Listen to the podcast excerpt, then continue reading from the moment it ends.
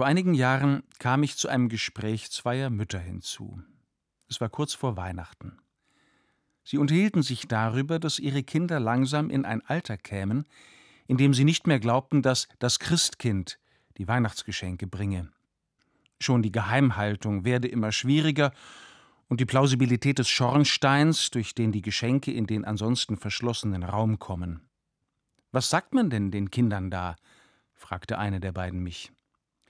Einen solchen Humbug haben uns unsere Eltern nie beigebracht, hätte ich fast gesagt, fand das dann aber doch ein wenig grob und für den weiteren Verlauf des Gesprächs nicht unbedingt hilfreich. Dass das Christkind die Geschenke bringt, habe ich ehrlich gestanden nie geglaubt, sage ich stattdessen. Die unsägliche Sache mit dem Schornstein spreche ich gar nicht erst an. Bei uns zu Hause war das Weihnachtsfest immer das Geburtsfest Jesu.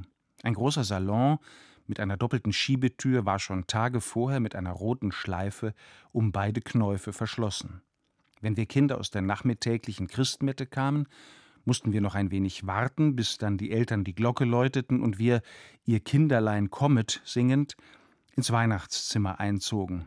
Aus einer alten Lutherbibel aus dem 18. Jahrhundert las mein Vater das Weihnachtsevangelium, dann wurde nochmal gesungen, ich glaube es war meistens die unvermeidliche stille Nacht, und die Bescherung begann. Aber wenn ich heute an meine Kindheit zurückdenke, dann wusste ich immer, dass die Geschenke von den Eltern und Großeltern, den Paten und anderen Verwandten später dann auch von den Geschwistern kamen. Etwas anderes hatte bei uns zu Hause auch nie jemand behauptet. Der Weihnachtsmann, die aufgeklärt säkulare Variante des heiligen Bischofs Nikolaus, der sich als Werbeträger von Coca-Cola der Erinnerung der westlichen Welt einprägen sollte, kam in meiner Kindheit nicht vor.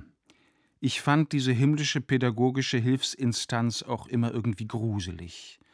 Und auch das Christkind, gewissermaßen zum Weihnachtsmännlein geworden, wurde nicht als Absender oder Lieferservice unserer Geschenke herangezogen, es durfte einfach nur Geburtstag haben. Ich habe mich in jenem Gespräch kurz gefragt, ob ich vielleicht ein Spielverderber bin. Vielleicht. Aber ich hatte das Gefühl, ich müsste einer sein, wir dürfen Kindern keinen Unsinn erzählen, vor allem dann nicht, wenn es um heilige Dinge geht und um Dinge, die wir glauben sollen, weil sie wahr sind.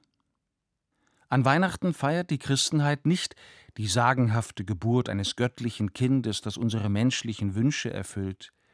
Die Christen feiern die Geburt einer historischen Person zur Zeit des römischen Kaisers Augustus, die auch außerhalb christlicher Quellen außergewöhnlich gut bezeugt ist.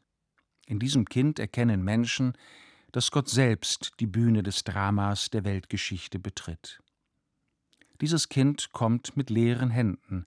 Es liegt nackt und bloß in einem Krippelein, wie es in einem alten Weihnachtslied heißt. Dieses Kind bringt gar keine Geschenke, es ist vielmehr selbst das Geschenk.